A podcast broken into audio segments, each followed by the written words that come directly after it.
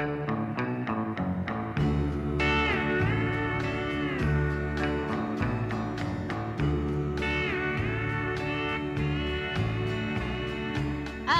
little boy is four years old and quite a little man.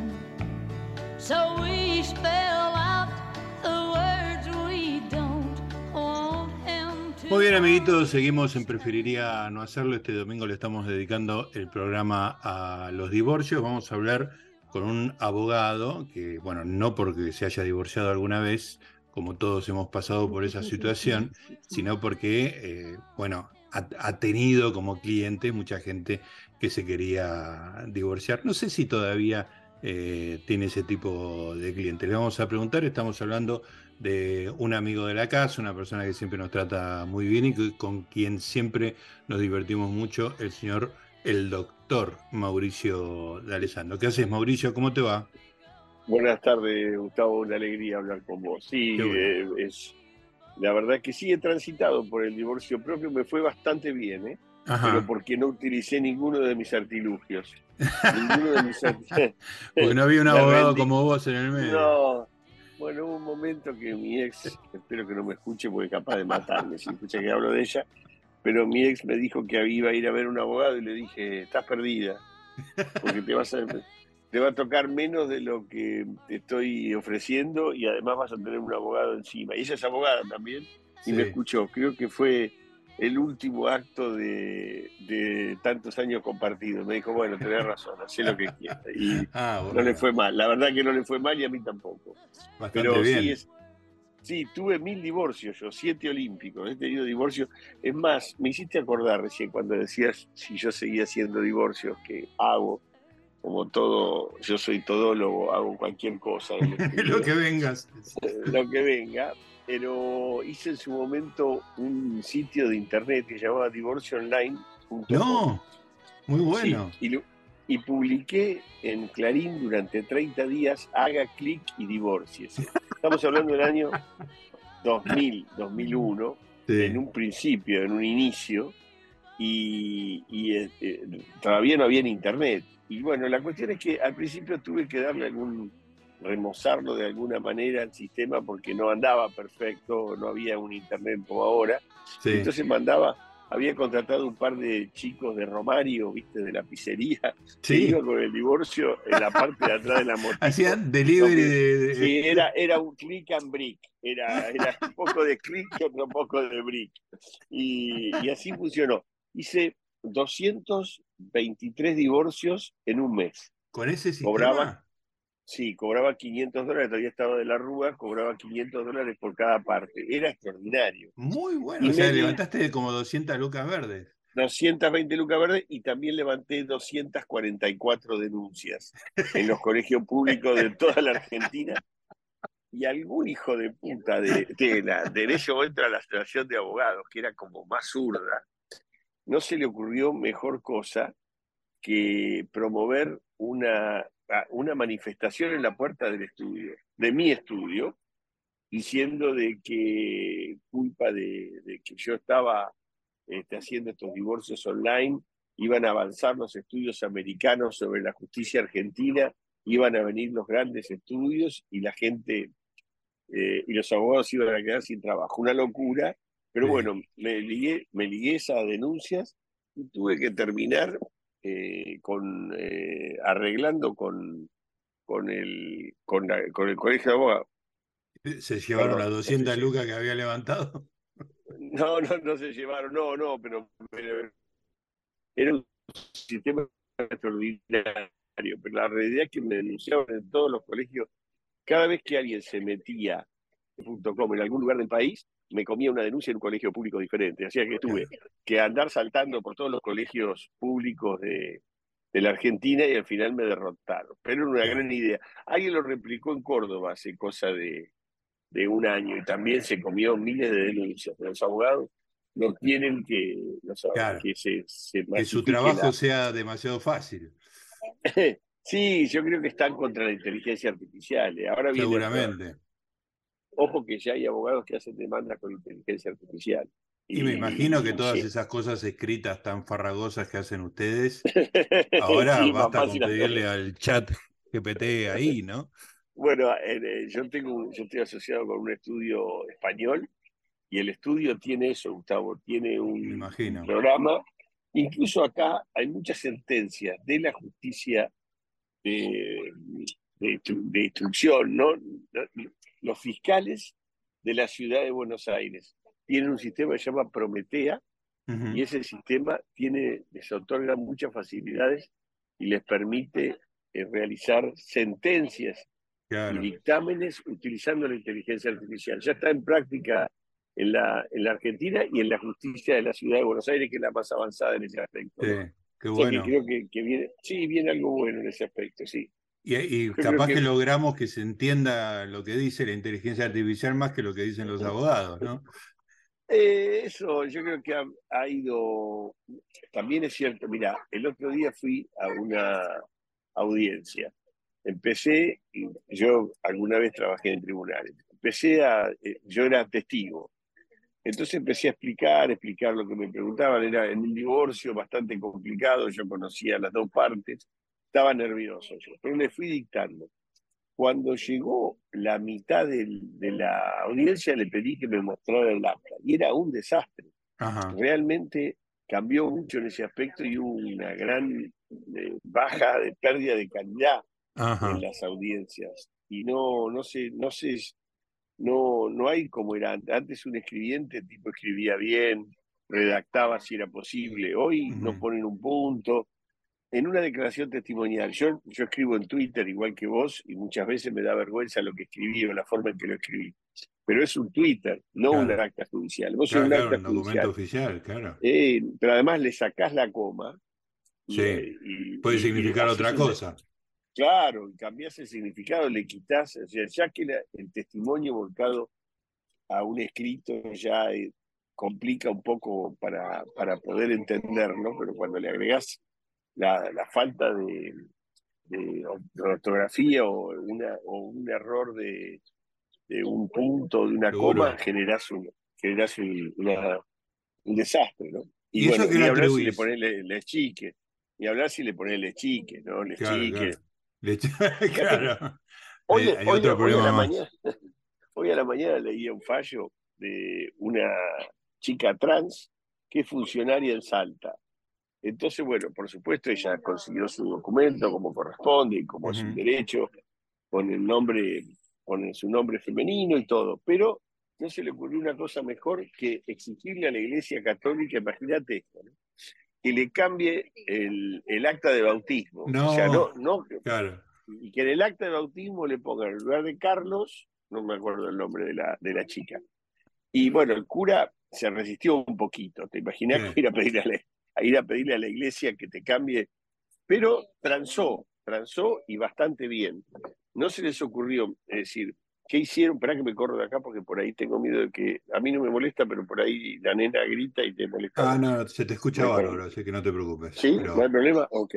Ponete cómodo. Bueno, ¿y qué hizo la, qué hizo la, la iglesia? La iglesia les eh, facilitó, le dijo, bueno, le voy a hacer una anotación marginal del, eh, del, este, de la, del acta de bautismo y voy a poner que usted ha cambiado su sexo y que no, no, no, no, no. Yo quiero que usted oh, cambie, Sí, y la Corte lo acaba de resolver. La Corte le dijo, mire, una cosa es el Estado, que es laico, pero a la Iglesia, uno no, decir, ir a pedirle a la Iglesia que cambie claro. algunos de los puntos respecto a lo que entiende que corresponde o cómo hay que anotar un bautismo, no se puede. Y salió, seguramente en la semana va a haber algún tipo de... Es interesante el tema, ¿no? Porque porque hasta dónde puede reclamar una persona ese tipo de cosas, ¿no? Le puede reclamar al Estado. Ahora, si hay una asociación por fuera del Estado que tiene reglas, este, bueno, son sus reglas.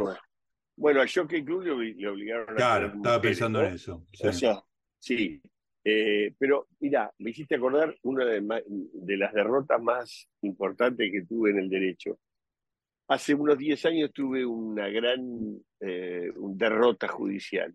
Un padre que tenía un hijo y creo que era, era Tamborini o algo parecido, no me acuerdo del apellido, pero es un precedente judicial que está en la corte.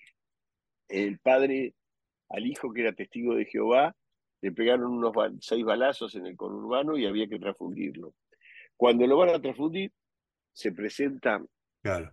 la pareja en ese momento y saca un acta de que era testigo de Jehová. Testigo de Jehová firma que no va a recibir sangre de un tercero. claro. Entonces, eh, eh, también hay, hay, algo respecto de las vacunas, pero en este caso era la sangre. Pero claro, era la mujer contra el padre. El padre va y le dice al médico, trafunda, y el médico dice, pero tengo acá la mujer que me muestra el acta, ni siquiera estaba casada, ¿eh? era una pareja. Me muestra el acta y entonces sí, pero está en riesgo de vida, usted tiene que cumplir con su, con su obligación de su juramento hipocrático, va a matar a una persona. Le dice, ¿se puede morir? Sí, se puede morir. Bueno, trafúndalo, no me importa. Y entonces la mujer empieza a patalear. Se empiezan a, empiezan a caer testigos de Jehová, que no son muchos porque hay unos 7 millones en el mundo, por esto que te dije, que no es como católico. Vos sos católico, tomaste la comunión, sos católico, que después vivas en un lupanar. Claro. claro. Pero el, el, testigo de Jehová no. Vos firmás un compromiso y si lo incumplís, eh, perdés la condición de testigo de Jehová hasta que la retomás si volvés a cumplir los preceptos. La cuestión es que, bueno, como sea, eh, juez de primera instancia, Coti Maderna creo que era el juez, lo voy a ver, le explico, me dice, ni hablar de Alessandro, esto es una locura. Ordena en Clínica Rica, le ordena trafundir. Bueno, listo, ya prepara los, los frascos de sangre, el, el, pibe inconsciente, ¿no? Totalmente inconsciente. Y, empieza una discusión con la mujer ahí, apelan y la Cámara dice, no, no, no, no, vale la decisión de la persona. Si decide no mm. tener, no tener, este, no ser transfundido, y eso llegó a la Corte, lo resolvió la Corte un día martes, me acuerdo, era un día bastante gris, llovía. Yo llegué y nos notificaron en la planta baja. Vinieron 12 testigos de Jehová que eran gigantes. Los vi, estaban uno atrás de otro, todos, claro, les iba la vida, les iba, eh, les iba todo su, todo lo que su, su dogma, les iba su dogma en esto, claro. Y no habían leído José Ingeniero hacia una moral sin dogmas. Y, se ve que, y bueno, y estaban todos, y me ganaron. La Corte Suprema resolvió que dentro de la autonomía de la persona y el derecho a la salud uno podía elegir eso.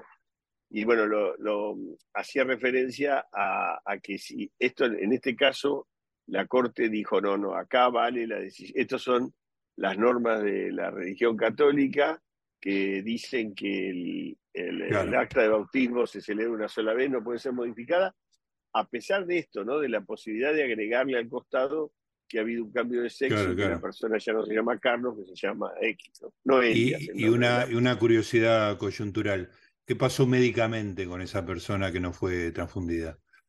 Viste, yo sabía que te iba a dejar, esta era tu pregunta obligada. la pregunta inevitable. Se menos salvó. se salvó, bueno, menos mal.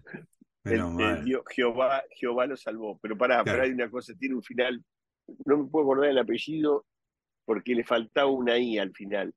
Pero pasan, no sé, dos años, y me llama el padre. Eh, ¿Te imaginas el padre cómo había terminado? Cuando el tipo se despertó lo quería matar al padre, la, la, mujer me decía que, que lo había hecho parir, que habían tenido que ir a la corte, porque fue un lío. Sí, sí, sí, llegó a Corte Suprema, es muy importante. Y además y tuvo mucha difusión en ese momento. Sí, me bueno, la cuestión es que me llama a los dos años no me puedo acordar el apellido del señor. Me dice, Alessandro, ¿cómo está? Le digo, ¿cómo está su hijo? Bien, muy bien. Le digo, ¿cómo está la relación con él? Porque yo tenía miedo de haber arruinado para siempre una relación. Y me dice, ¿usted puede creer que estamos bárbaros? Para eso lo llamo. ¿Sabe lo que me dijo mi hijo? Que quiere que lo invite a comer un asado con él. Muy bueno. Y, le digo, pero con sangre o sin sangre. Me dice, Cocido jugoso.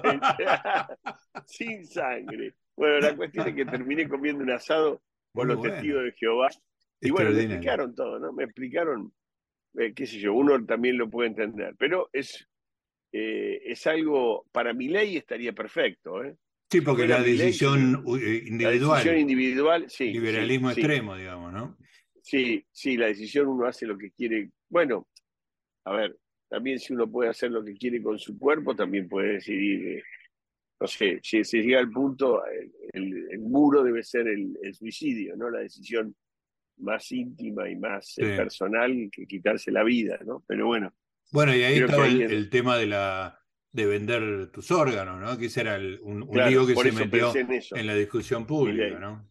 Sí, bueno, yo soy amigo de Milei, he recorrido con él la provincia de Buenos Aires 2017-2018, dábamos unas especies de, conferencias. Yo lo presentaba hablando algo del tema legal y él después daba las charlas de economía. Era un Milei todavía no muy conocido. Y era, era motivo de, alguna vez en eh, alguna charla, me acuerdo, una salida en, volviendo de la barría.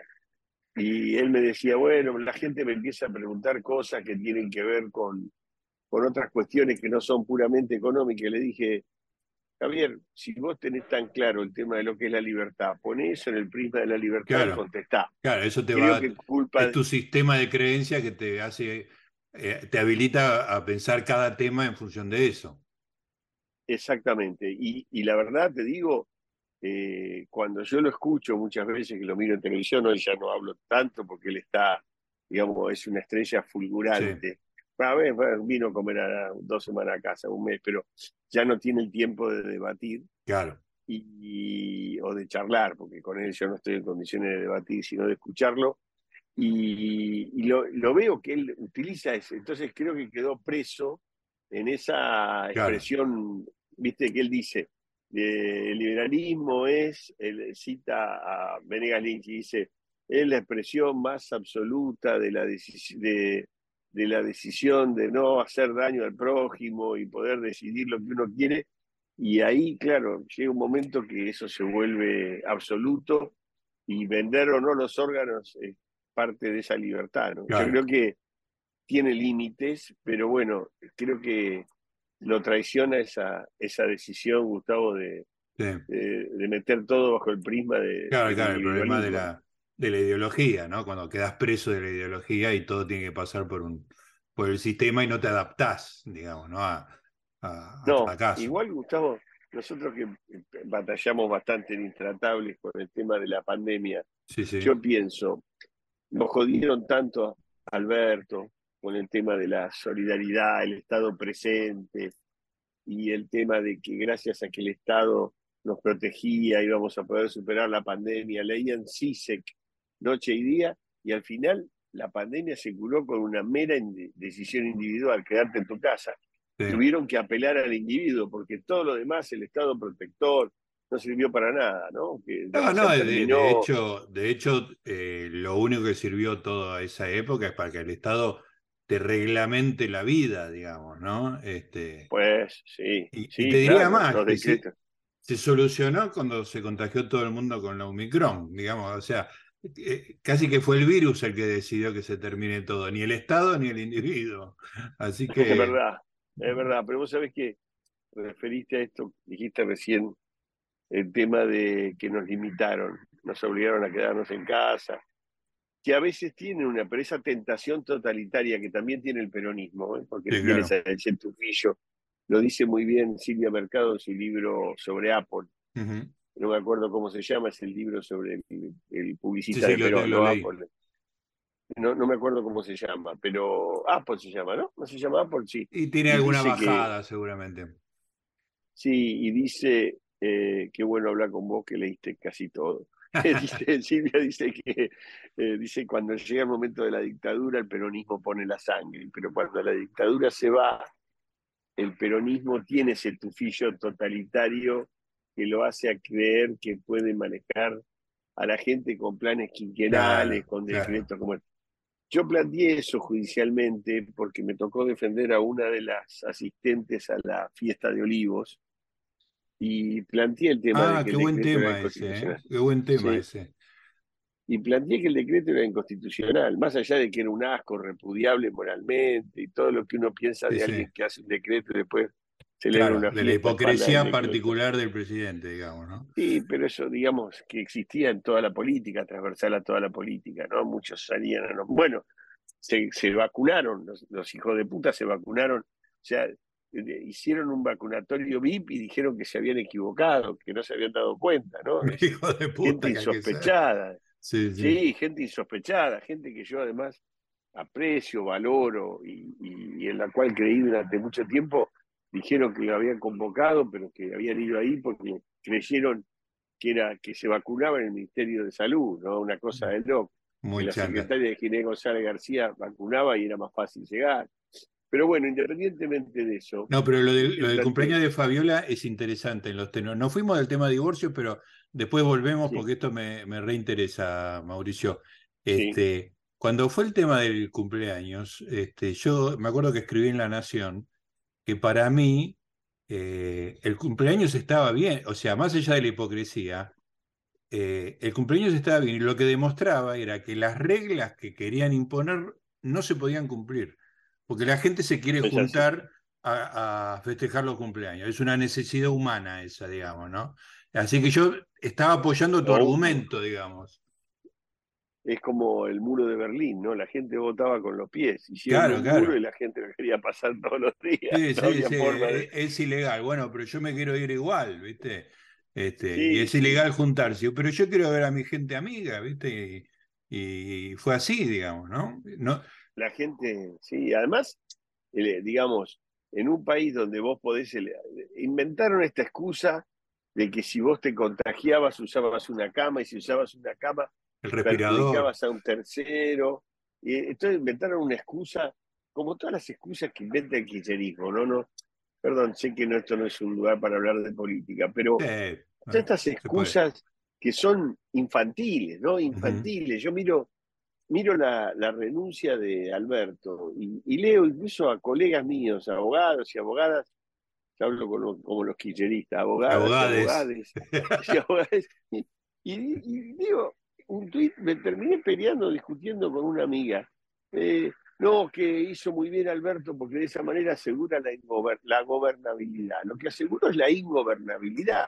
Por una mera aspiración personal, o por la bronca que se tiene con Cristina, o porque le salieron mal las cosas, el tipo mantuvo en expectativa a todo el frente de todos y a todo el cristianismo, cagándose en todos nosotros. Tiene un, o sea, terminó con un dólar de 4.40, un ministro a punto de irse, arruinó las candidaturas que vienen para condicionarlo para un interés personal. Es cosa de loco, ¿no? Nadie es responsable en la política de esto. ¿eh? creo que también Macri demoró demasiado, ¿eh? lo, digo también para Macri. ¿eh? Juguetean por cuestiones. Todos los tipos que renuncian no tienen un puto voto, Gustavo, es una cosa de loco. Renuncian los que van a perder en Argentina. Solo renuncian los que saben que si van, y uno los escucha como que estén haciendo un renunciamiento. Cristina renunció porque iba a perder. Eh, Macri renunció porque iba a perder. Y Alberto, Fernández renuncia porque iba a perder. Y, además eso de que demoran, la realidad. ¿eh? Demora la realidad porque saben que si explicitan eso, eh, ya directamente el poder se les licúa totalmente, ¿no? Pero eso es responsabilidad de los partidos políticos que gobiernan, porque ese, es otro de los puntos que yo discutía hoy con mi amiga o ex amiga. la realidad es que al haber, al haber hecho esto, eh, es cierto, eh, genera un montón de tensión y, de, y, lo deja rengo a seis meses. Pero uno ha pasado en la Argentina, pasó con Menem y Dualde, pasó con Alfonsín y Angelos, o sea, siempre en la transición, cuando no es un delfín del tipo que está gobernando, y pocas veces pasa, pasó con Kirchner y Cristina nada más, con su propia esposa, y porque creyó que le iba a poder controlar, déspota como era, Néstor, creyó que iba a poder manejarla, y lo hizo mientras estuvo vivo. Lo que no pudo manejar fue su salud, pero seguía manteniendo los resortes del poder. Pero la realidad es que es, es un país donde la, la, política, hay muchos países así, no es solo el nuestro, pero la política en general se caga en la gente, Gustavo, o sea, mm. no les importa nada, no, no, no se preocupan, saben que esto que han hecho, han sostenido esta, esta incertidumbre hasta el último momento para acumular poder y les salió mal y les importa tres pitos. O sea, siguen yendo a las reuniones, siguen haciendo actos, sigue apareciendo la vocera diciendo cualquier cosa. disparate digo, Yo digo, me imagino el presidente de Ucrania. Hoy, donde estoy, pasó un tipo con una bandera de Ucrania, una remera de Ucrania. Y yo pensaba, mirá si este tipo llega a escuchar a, Gabriela Cerruti diciendo que la culpa de lo que pasa en la es la guerra de Ucrania. ¿Qué va a pensar el tipo este que es de Ucrania, no? Sí, sí, o sea, que el tipo realmente, el tipo de. Y el presidente de Ucrania, ¿no? ¿Qué tendría que decir el presidente de Ucrania si nosotros le echamos la culpa a la guerra de Ucrania que está a 20.000 kilómetros de distancia? Sí, sí, que además a ellos lo cagaron a, a, a bombazo, le destruyeron ciudades, digamos. Uy, pero qué macana le hicimos daño a los argentinos. a los argentinos, claro. Les arruinamos la vida, eso y la sequía le complicó. Son unos caraduras. Es, o sea, es increíble. Y una cosa increíble es que Alberto no tenía peores números que Cristina ¿eh? para renovar. Una cosa increíble también lo de Alberto, ¿no? Sí. Es increíble lo de Alberto porque uno escucha pestes de Alberto, pero tenía números mejores que los de Scioli. O sea, hoy están pensando en llevar de candidato a Scioli, que tenía peores números que Alberto, al que hicieron renunciar por un renunciamiento histórico. Digamos, ¿cuál es la razón por la que el kirchnerismo le impuso, kirchnerismo, yo creo que Alberto también era kirchnerismo, ¿por qué la Cámpora le impuso a Alberto renunciar si tenía los mismos números que tiene Scioli, al cual admite? ¿Cuál sería? Y, ¿Y qué esperan de Scioli mejor que lo que hizo Alberto? Digamos, ¿qué pueden esperar de Scioli? ¿Qué puede Scioli, como dice Pañi, ¿qué pueden esperar de Jolie mejor que lo que hizo Alberto si no tiene no, no, no es que bueno, estamos eh, hablando de. Esa arbitrariedad un poco se repite con lo que pasó con Guzmán y Massa, digamos. A, Guzmán le hacían la guerra y después vino Massa a hacer lo mismo que hacía Guzmán. Hizo lo mismo peor, sí, exacto. y a este lo bancan, no se sabe por qué. Una mala copia.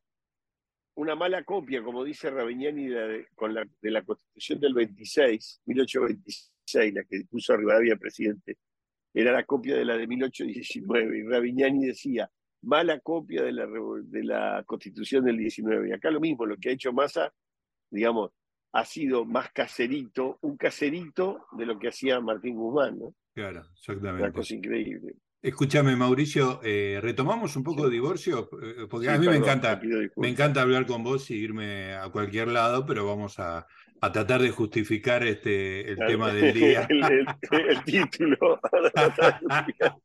Vamos a los divorcios. Igual a mí la, charla que deriva me encanta. Te pido por favor. divorcios raros? Contame.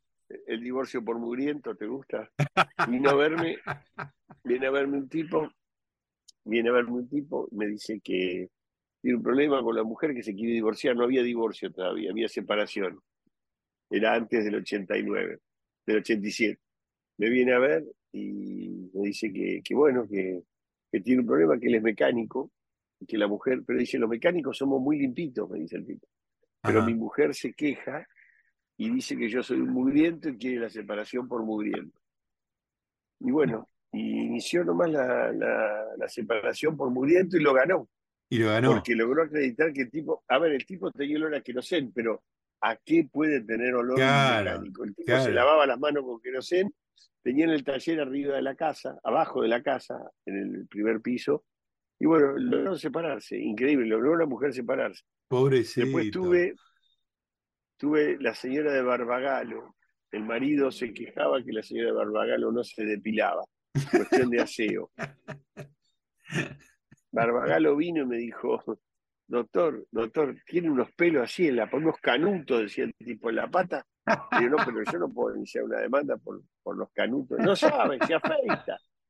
digo, está bien, le digo, pero no es un motivo como para separar. en ese momento los motivos eran injuria grave. Vos después, ahora vos te podés separar porque te piache. O sea, después del 3 de agosto del 2015, vos te podés separar porque si te antoja. Porque por voluntad de uno de los dos, digamos. Exacto, y además sin ninguna razón, que es lo mejor que le puede pasar al hombre. En mis mil divorcios, siempre lo más difícil para el hombre es encontrar la razón por la que se separa. Viste que el hombre da vuelta. básicamente el hombre lo echan de la casa, el hombre nunca se va. El hombre siempre es expulsado a patadas. Igual que puede tener cuatro amantes y continúa viviendo en la casa. Llega la noche todo besado como por un, haberse peleado con un payaso, y se mete en la cama con los zapatos puestos y todo, y no se va de la casa, la mujer no. la mujer tiene el tema de la liana. O sea, una vez que consigue una nueva pareja, está muy poco tiempo en el aire. Casó con la liana y suelta y se va. ¿Por qué? Es ancestral esto. Sí, a ver. Tiene que ver con el, tiene que ver con el origen de la monogamia. Porque la mujer, no te olvides que hace 2000, bueno, calculamos que hace 12.000 años que el hombre está en la Tierra, más o menos como lo conocemos, ¿no? No sé. Eh, con, con, capacidad para la agricultura y demás. Civilización, digamos, ¿no? Con civilización, unos 12.000 o 14.000 años. ¿Qué es lo que pasaba? Como no había Eva test ni nada para saber cuándo quedaban embarazadas, imagínate cómo se dio cuenta el hombre que, que, podía que la mujer quedaba embarazada. Le costó muchísimo darse cuenta por qué. Relacionar una cosa con la otra, claro. Casi como descubrir el fuego, dice Arari. Pero ¿qué es lo que pasaba? La mujer en, el, en el divorcio, la mujer, ¿qué le, ¿qué le pasaba a la mujer? ¿Por qué la mujer tiene eh, tendencia, no, no se cuidaba? Entonces no podía tener dos hombres a la vez porque podía no saber quién era el padre. Ah, Podía perder esa capacidad. Entonces, como consecuencia de eso, ancestralmente la mujer cuando agarra a otro hombre raja y se va con otro hombre. El hombre porque tiene la seguridad de, lo, de dónde vienen los genes, digamos, ¿no? En cambio, el hombre, ¿qué obligación tiene? El hombre tiene la obligación de implantar la mayor cantidad de gametos que puede, porque esa era la forma de preservar la especie. El hombre está hecho, el hombre, la monogamia es un invento cultural, porque no hay especies humanas, eh, especies animales monógamas. El, el pájaro bobo, su nombre lo indica, el caballito de mar, que es un, viste, que muere cuando muere la caballa, el caballito de mar, así se muere al lado de la caballa, el chajá, que se eleva a 82 metros. Cuando muere la chajaja, el chajá, esto es observación, ¿eh? en mi campo de Ayacucho, donde me llevaba mi papá. El chajá, se ve que muere la chajaja, se eleva a 82 metros en el, en el cielo y se clava de cabeza contra el piso. No soporta no vivir con se la... Se mata directamente. Se suicida, sí, pero hay tres o cuatro especies nada más que son monógamas, además no lo son. Y no, no existe la monogamia. El hombre generó la monogamia también como consecuencia de, algo que tiene que ver con la decisión. La mujer, eh, los hombres eran bestias copuladoras, venían, eh, llegaban a la tribu, a donde estaba la tribu en algún pueblo, tenían relaciones y se iban, se rajaban, dejaban a la mujer embarazada. La ponían y se iban. La ponían y se iban, unos animales. Eran. Entonces la mujer empezó a inventar, inventó el virus del amor. Entonces mm. dijo, no, no, estás enamorado. Y el hombre cagó, porque un hombre enamorado está al 30% de su capacidad intelectual, eso es sabido.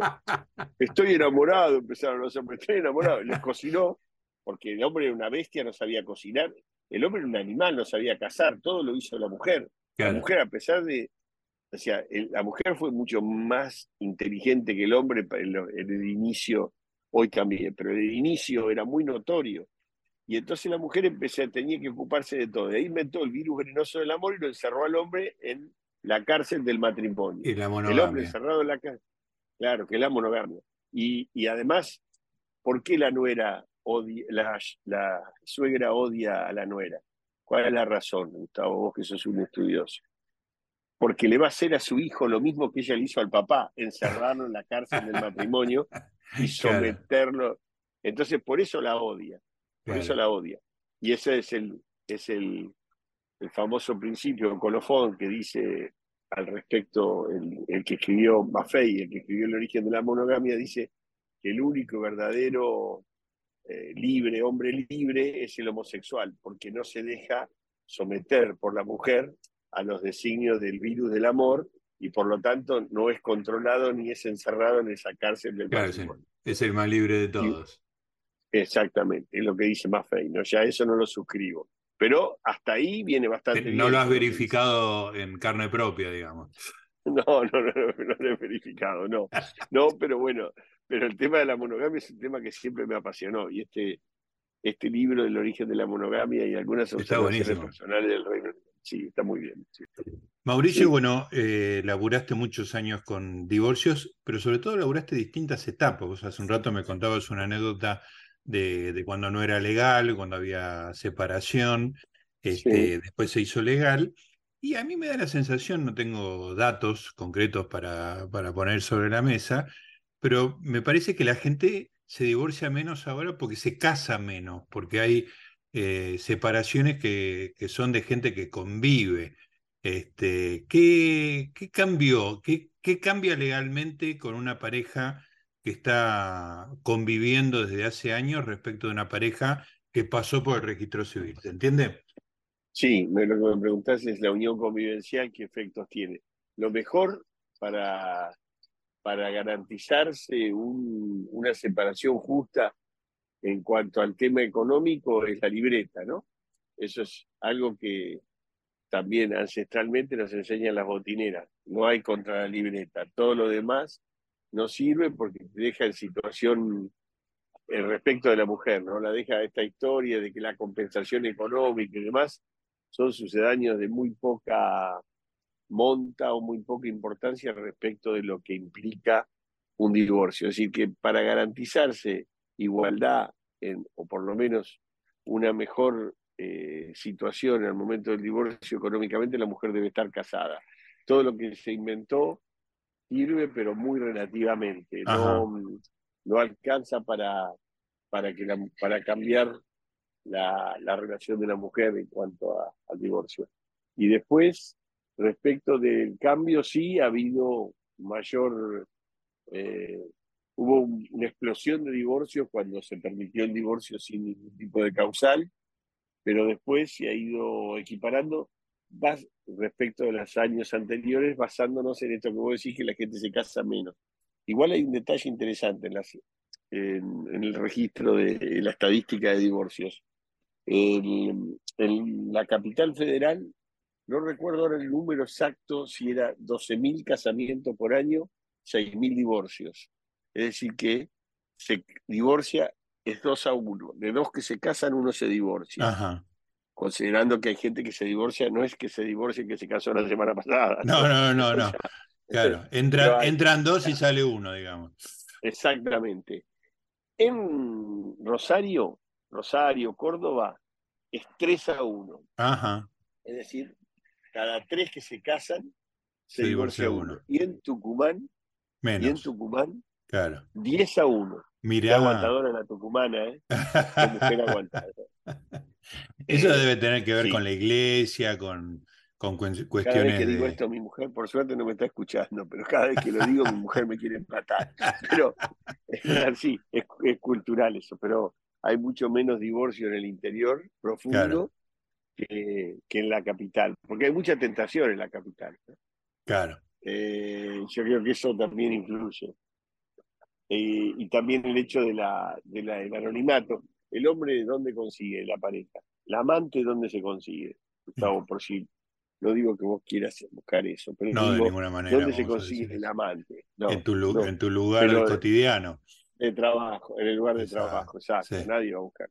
Y entonces el anonimato, la diferencia, la distancia, la, el desconocimiento de dónde trabaja. En cambio, en Tucumán, se conocen todos en, trabajar en el Ministerio de Justicia, está al lado del Ministerio de Educación, cuando saliste ve un es imposible. Es la oportunidad la que hace al ladrón, claro. diría Bernie. Pero la, la, realidad es que, la realidad es que es así.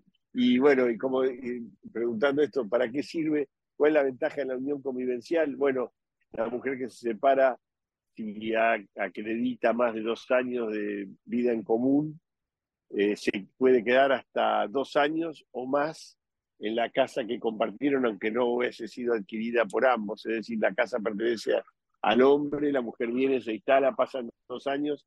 Si hay una separación, tiene derecho a aptitud para esa vivienda por dos años, no para siempre, ni adquiere un, no adquiere un derecho real, es decir, no se convierte en dueña, pero sí puede permanecer durante dos años. Ah, eh, por eso yo siempre aconsejo a mis clientes la prueba del cepillo de dientes.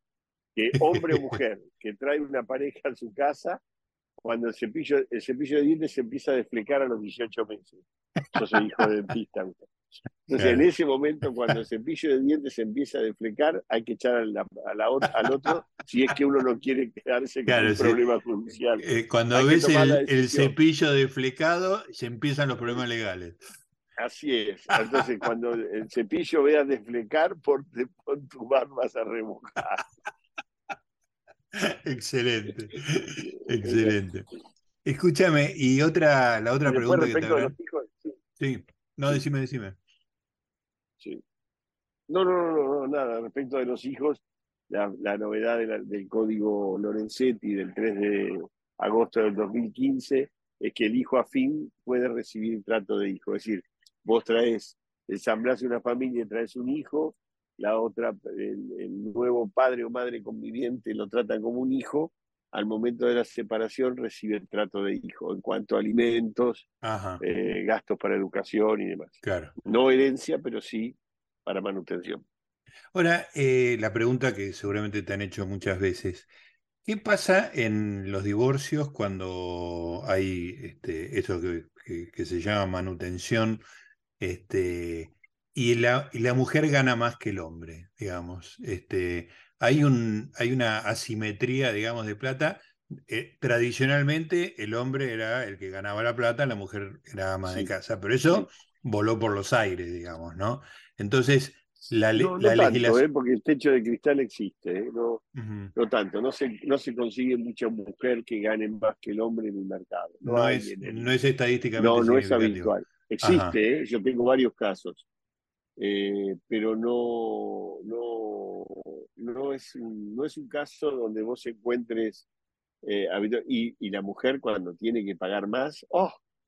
porque ahí sí que hay una cuestión cultural. La mujer, aún la mujer feminista, la que sale a trabajar, la persona que se la rebusca sola, que tiene una carrera, que no depende del, patriarcado ni nada de eso, que detesta el patriarcado, cuando le toca poner, grita más que Susana Jiménez cuando le puso a Rovirán. Claro. No, no le gusta nada. La mujer va a las audiencias y lo, lo basurea al marido. Hay algunos maridos sumisos que van y dicen, yo no tengo educación, no tengo preparación, mi mujer es una genia. Siempre hay que desconfiar del tipo que dice mi mujer es muy inteligente. Realmente el tipo que dice mi mujer es muy inteligente es bastante pelotudo. Pero no porque no porque no porque no sea cierto. No porque no sea cierto, sino porque generalmente es un tipo que está como dominado. Y mi mujer es muy inteligente.